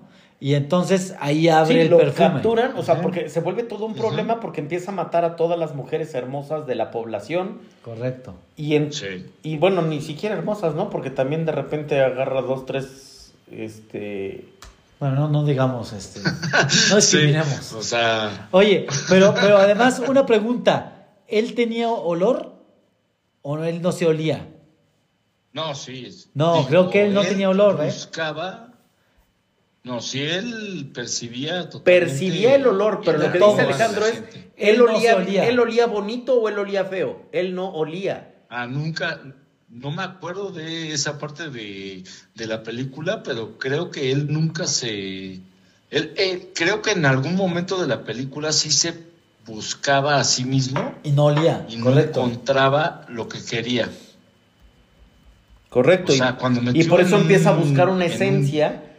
Sí, cuando metió en un botellón, no sé si se acuerdan, este, metió en una, en un, este... Como una especie de alambique, ¿no? enorme a una persona completa y fue cuando empezó a decir, ay, de aquí puedo sacar algo. Sí, ahí fue cuando entendió que con la granero manteca, con el así. aceite, podía extraer Sí. el aroma de las mujeres sin necesariamente tenerlas en ese como alambique donde, donde estaban procesando un extractor del olor de las flores, ¿no? Y ahí cu- es cuando él empieza muy- a, a aprender la técnica de extracción del aroma de primero las flores, las, después las mujeres. Es que está muy cañón, porque al final, como dice, o sea, la persona tenía un tipo de retraso, no sé si retraso. Pues alguna discapacidad, por lo menos no era Algo, consciente algo. de que matar a las No personas era malo. Sí, claro. Pero al final buscaba un fin, que es lo que hace el 90%, 99% de la sociedad, que busca un fin para lo que quieren lograr. O sea, no le importa con quién pases encima. O sea, te puedo hablar de el güey de Facebook que ahorita está en un juicio, que Mark le están Zuckerberg. diciendo que... Exactamente, güey. O sea, le están Bueno, ya diciendo también que este pobre cuñado cada 15 días lo, lo meten en un juicio por un tema distinto, Pero, ¿no? pero, pero el, el tipo es un agiotista, güey. O sea, el, el tipo está buscando seguir sacando dinero de lo que en algún momento no se acuerden, güey. Pero según yo, esta, este Facebook este, se puso encima del high five cuando estábamos nosotros, güey. ¿Te acuerdas de que había un high five, güey? Sí, yo sí me acuerdo. que era como una percepción, eh, era lo mismo y al final inició siendo como una que los chamacos, como un, no sé, como un, no diario, pero como una generación de fotos de, de generación para que todos se vieran, güey. Sí, sí, sí. Y al final empezó así. Pero eso digo, no está mal, ¿no? O sea, al, final encontrar No. un nicho de mercado, hacer negocio, yo creo que no está mal. Y bueno, como este también es un podcast de tecnología, y hablando de Facebook, ahora Meta, importante mencionar que creo que la semana pasada llegaron los primeros lentes de realidad virtual Los de Apple. de Apple al mercado, ¿no? Sí, Hoy sí. ya Está un- cañón. los, los primeros clientes recibieron sus primeros lentes de realidad virtual. Son, pero, una cosa Una locura. extraordinaria, ¿no? Es una locura lo Sí, que se claro. puede hacer con ellos, ¿no? ¿y Pero al tú- final le- ¿Y tú crees que tengan éxito? O sea, son- son- porque me acuerdo que creo que Sí, vean desde, sí lo van a tener, güey. desde 3.500 dólares. Es un Uf. producto caro. O ¿Sabes- sea, sí, lo claro, que- barato Lo que no están es. generando con esto. Y, Es- y entre paréntesis, deja- morbo, deja- güey. déjame hacer ahí un, un mini, mini paréntesis. Eh, hace 10 años más o menos fui a comprar mi Samsung Galaxy S no sé qué y de regalo me dieron unos lentes de realidad virtual.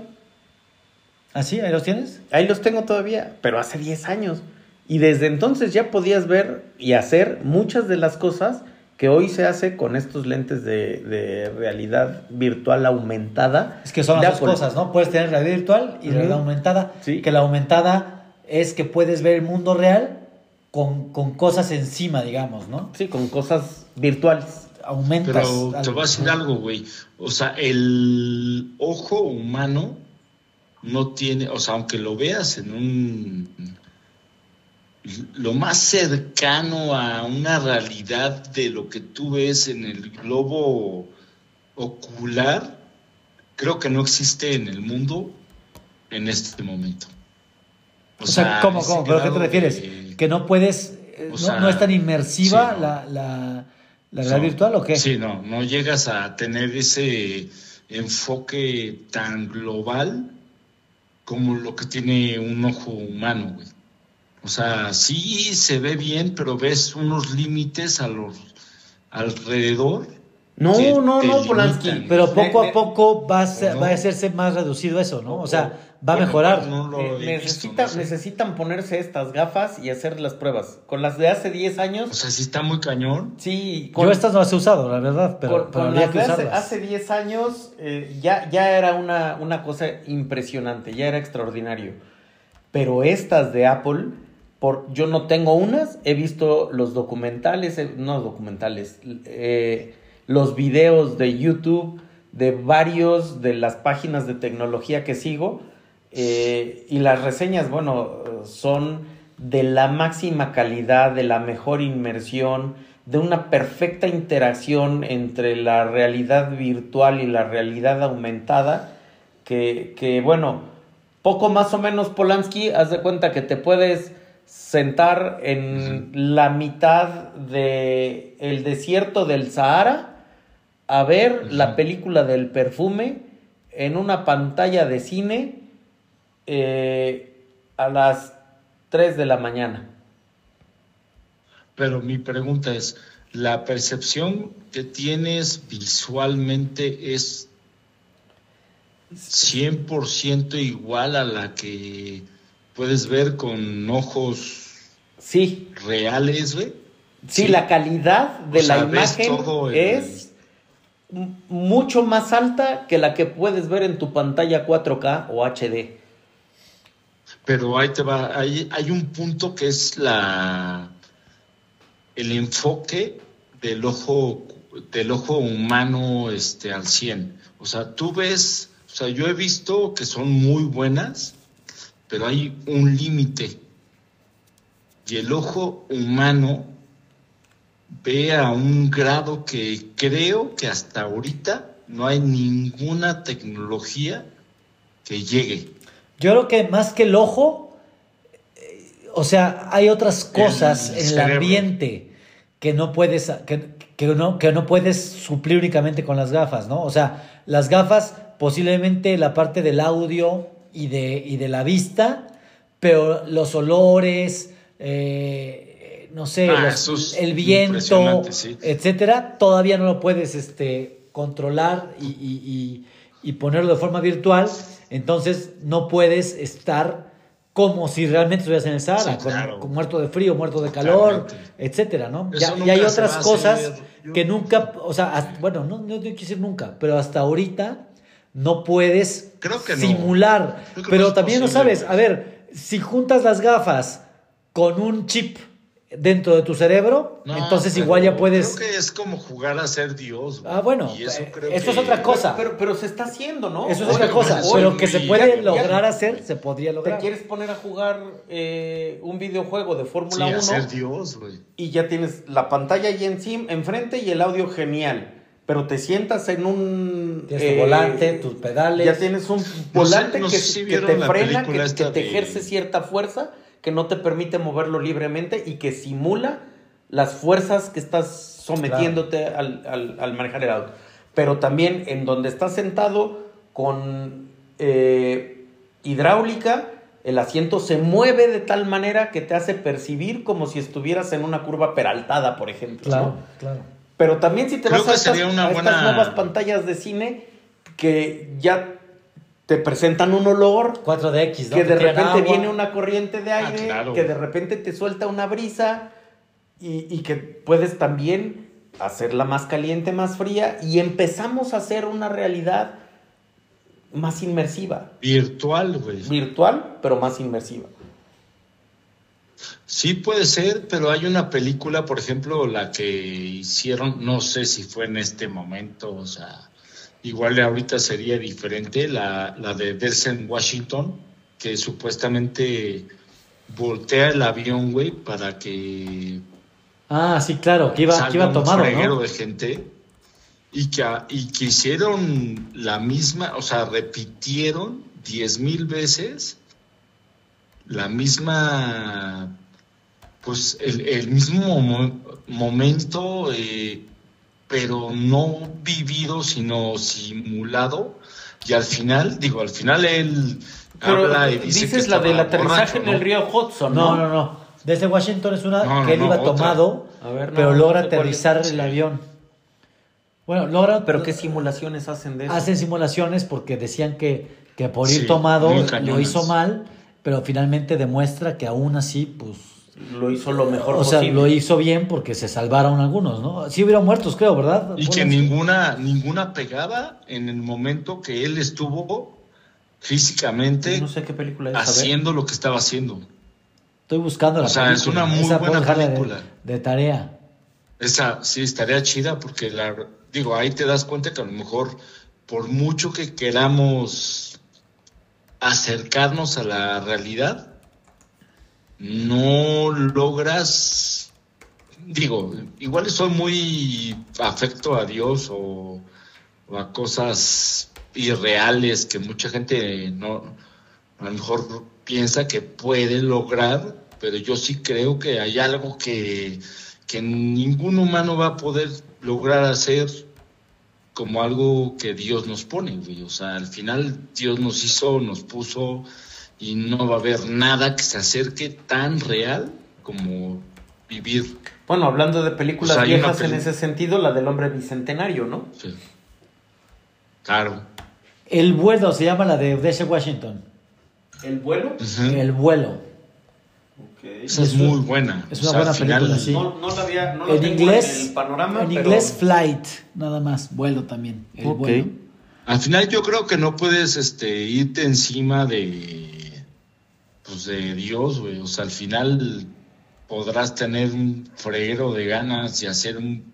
que creer tú que vas encima del mundo, pero pues no, güey. Porque al final te pone límites, te dice, hasta qué llegaste, o sea, aunque tú quieras hacer muchas cosas, pues no se puede, güey. O sea, yo por te decía que cuando mucha gente dice que puedes ver con una pantalla lo mismo que ve el ojo, yo sigo siendo escéptico y no creo que se vea igual. Está bueno, Digo, póntelas, pide unas prestadas o, pi- o cómprate unas, No, pruébalas voy a ir a verte y en el podcast de la próxima semana discutimos si se ve igual, mejor, peor, si le notaste pixeleado No, o no se vio eh, pixeleado o, o- o cómo la viste. Creo que, creo que, No, que no, tendremos que conseguirlas no- aquí en no el podcast para probarlas ni- todos. ni- Sí, sí, sí, claro, definitivo. Estaría chido, güey. Pero Polo, si ¿qué, fuera peli- así, qué película nos vas a dejar de tarea para la próxima semana? por- El vuelo, para ¿no? mí esta, la que les dije. ¿La del vuelo? de El avión, vuelo, hay que verla para la siguiente semana. buena. Sale, Se me me voy a aguantar una buena. semana más. Y la del perfume se me hace excepcional, se me hace Sí, no, buenísima. buenísima, buenísima, buenísima. Y ha de ser Pero mejor el libro, buena. ¿eh? Sí. Y vi apenas una de un tipo de, digo, a lo mejor no es tan, es de este cuate de Tom Hanks, de un tipo que pierde a su esposa y entra con una mexicana, güey. Ah, sí, está buena. Está muy buena. Con esta Está Mariana Treviño, buena. ¿no? Se me hace muy buena. la de Club de Cuervos. y el- Está buena. Ah, Exactamente. Está ¿No se llama algo así como El Vecino? Algo así. Y, tiene un nombre, es un alemán medio loco y, se pone bien denso, pero es muy buena la película. Y hay otra de unos tipos que es como la guerra mundial, les, les, este, les disparan, se cae el avión, se quedan como tres tipos en, en una balsa y comen este tiburones y no sé qué rollo. Está muy buena, ¿eh? Se llama como 48 horas a la deriva o algo así. También se las recomiendo. Bien, es muy yo, buena. yo vi este fin de semana Alejandro Magno. La historia de Alejandro Magno y de cómo fue creciendo, cómo se fue volviendo más poderoso. Un poco de la historia, fíjate otra vez, del Juan Salvador Gaviota, ¿no? De que empezó con inseguridad, no sintiéndose capaz, eh, después fue atreviéndose, teniendo sus primeras conquistas, armando un, un ejército que lo respaldaba, eh, rompiendo el paradigma de ir contra Persia. eh, está buenísima la película. ¿Ah, sí? Vale, hay que verla. hay vale que verla. mucho la pena. Sí, La- muy buena. Además, la ambientación también está muy bien. No, La de es- es Gladiador también se me hace buenísima, güey. También muy buena, claro. Gladiador se me hace una chulada de película. Digo, mucha gente dice, ah, es que está manejada como, como en sentido de película tipo Johnny Wick, de que es- le matan a su perro, le matan a su familia. Pero no, esa tiene una visión bastante fuerte, porque es lo que vivimos, güey. Tenemos un freguero de gente buscando este sobresalir a pesar de lo que venga, o sea, de pisar gente, de buscar Diría Polo Polo, a pesar de tus hechizos, Exactamente, y no es la vida, o sea, la vida no tiene por qué ser así, o sea, no tienes por qué estar pisando a la gente para lograr tus, tus objetivos, güey. O sea, al final tienes que ser una buena persona y si te pega la vida, pues aguantar los madrazos y levantarte, pero no por eso, porque estés en un mal momento, vas a andar pisando a los demás. Bueno, es que ese, ese ¿no? era el debate de, de Coco hace tres, cuatro semanas, no, ya un mes y feria, donde nos decía, bueno, es que Sí. entonces el ser humano está evolucionando o devolucionando. Y sí, ciertamente el objetivo fundamental desde un punto de vista eh, positivo, romántico del ser humano debería de ser buscar el bien común, pero la realidad Pues, no siempre se aplica.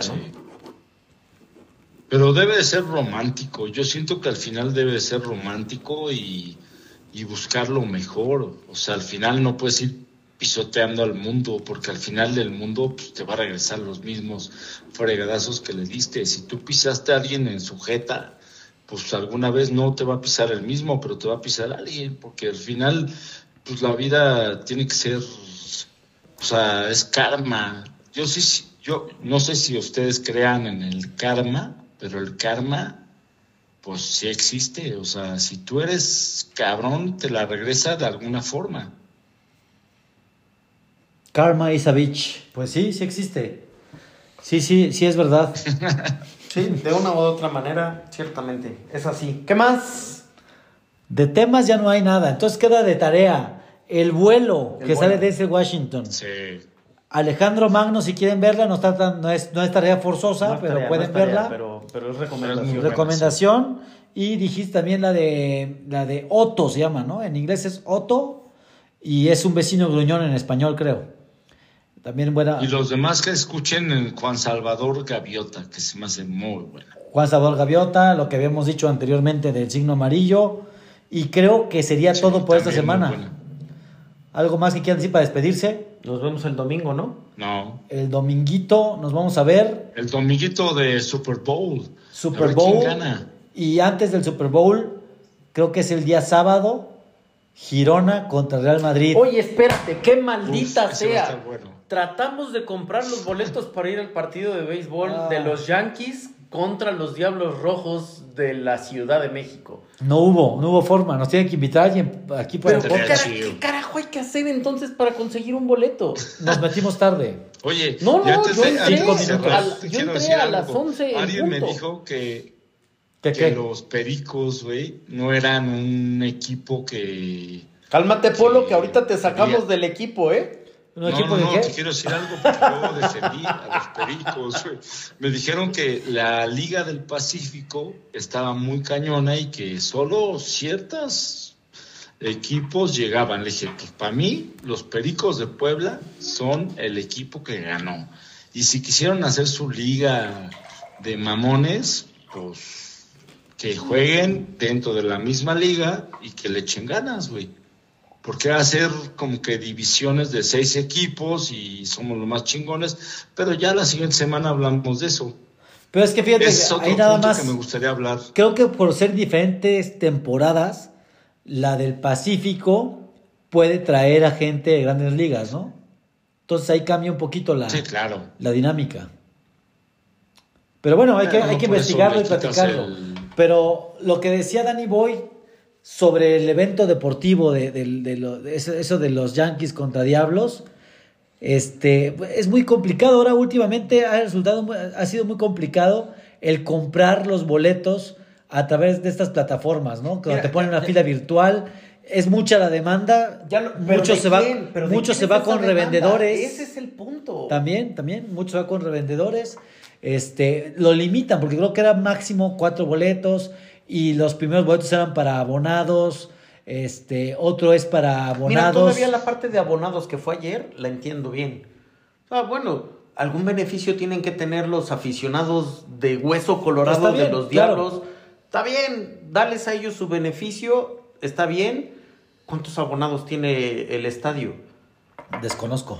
Pero eh, los estadios de béisbol, en el caso Pero te de, aseguro los que diablos, no es ni el 5% de la capacidad del estadio. El estadio le caben 20 mil personas. Menos los que son invitados, menos los abonados. Han de quedar unas, ¿qué? 17 mil, 18 mil. Claro. Y pues volaron. Y 17 mil boletos. Los venden en, en, 40 minutos. No, porque yo, yo, entré a las 11 de la mañana. Pero estabas en la fila y quedaste en el 20 mil. Sí. Y ya no llegaste. Sí. Correcto. Sí, eso pasó.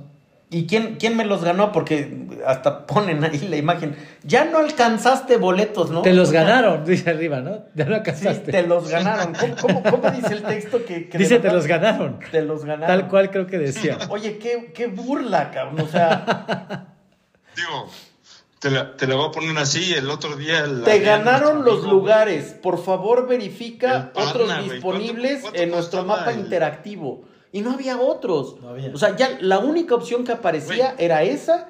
Y después de una fila de una hora y media o una cosa por el estilo, después de que pasaron los 20 mil de espera, cuando estaba tratando de seleccionar los boletos, aquí te ganaron los boletos. Sí, sí, sí.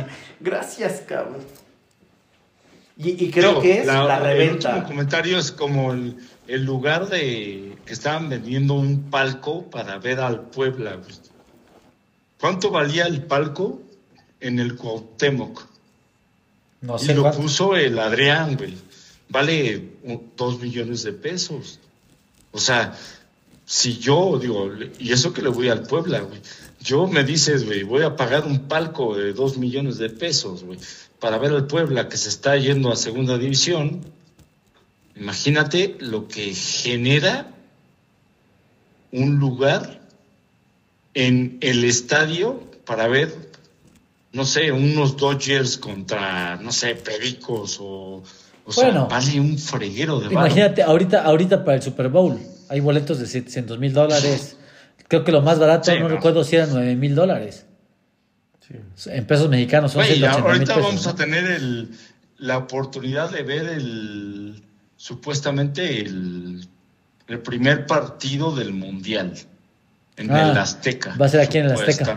Pues. Vamos a ver. O sea, 13 partidos de 76 que tienen Estados Unidos. O sea, y preguntas, ¿cómo es posible? O sea, al final están haciendo un, un supuesto mundial que es parejo, ¿no? Y resulta que tienes 13 partidos y 76 tienen los gringos. No, bueno, pero que, que, es parejo, eso lo, lo, lo, dijiste tú, pero no, no, no era parejo. ¿Cuál es la, la, sede del Mundial está 50-50 dividido entre México y Estados Unidos? Es México, Canadá y Estados Unidos, ¿no? ¿No son tres? Son México, Canadá, Estados Unidos. No, Canadá. Y a México le toca... Canadá 13. 13. Canadá 13, este, México 13 y 76 los gringos o 26. ¿Y en base a qué 76, definen los porcentajes o la cantidad de partidos? Pues por el varo que le meten. Dejen de ver fútbol, carajo, entiéndanme, dejen No. de ver ese deporte. No, No, se dan de- cuenta de que, de todo, lo de que todo es Oye, corrupción, hay todo es dinero. que hay que todo- decir de- no es de- ningún deporte, eso no es deporte, es negocio. Sí, claro. Todo es El negocio. jugadorazo que tenían los Dodgers, que los sacaron de las ligas, que era mexicano, por golpear a su esposa. Ese es el siguiente punto que hay que hablar. Ya se habló de eso. ¿Qué ¿Qué Que- pasó, Ya Polo? se habló de Tienes que eso, escucharnos. Ah, bueno, ya lo hablaron. sí. ¿Cómo se llama? El Julio. Pero al final te pones a dar cuenta que pues que este cuate pues perdió todo, pero se me hace chido que la pues, confederación de beisbolistas dijeran, pues no aceptamos, porque en, en- en la NBA, en la NFL les vale gorro, pero pues la liga de béisbol es mucho más estricta que todas las ligas que tenemos de béisbol, digo, de fútbol, de... Bueno, el americano también es, es serio con esas cosas, ¿no? Sí, sí. No, pero también ha dejado, ha dejado dos, tres tipos que los levanta y ahí están, porque les conviene, pero en el béisbol dijeron ni más, y eso que es muy bueno, ¿eh? Vamos a ver, so- sonaba que se iba a ir a Japón, ¿no? Que ahí lo iban a aceptar en la Liga de Japón de béisbol. Y yo Pero no no, he sabido, no he sabido qué yo, pasó yo con él. solamente sé el puro chisme, no sé si ya alguien vio el juicio y lo acusaron y, y resultó perdedor. Yo no he sabido Y nada era de eso. verdad. No he Entonces, todo esto es polémica y amarillismo. Saludos, Jules, que te vaya, que te vaya bien, estés en donde estés. Y si eres culpable, pues a pagar, compa. Si es en el bote, en el bote. Si es Pues sí, perdiendo no la carrera pegándole profesional. a tu mujer. Pero no sabemos, Polín. El punto es, eso es lo que se dice. Sí, Yo- claro. Yo, no lo vi pegándole. No sabemos si eso fue lo que sucedió. Habrá que esperar a que en algún momento... Si Pero hay un video, ¿eh? quieren que, comente- quieren que vi. comentemos sobre Sí, fue en el partido de Messi. la, la de... inteligencia Claro, artificial. lo- No, Ah. güey. no, la, próxima lo semana voy a traer aquí un video del polo en la luna. Va a ser la inteligencia artificial. Ok, ok. El- la- el- los deepfakes que dicen, ¿no? eh. Pero Algo bueno. falso de forma profunda. ¿Qué más? No, pero sí, vean el video porque si- supuestamente este cuate le pegó en un partido de Messi. Sí, ahí en, De- que en jugó. Miami. No, no, creo que fue en Los Ángeles. Creo que jugaba contra el Galaxy Sí. o contra el, Sí. contra el LA. Porque fue en Los Ángeles. el- sí, este claro, este Julio pues, vive en Los Ángeles. Entonces fue contra el LA.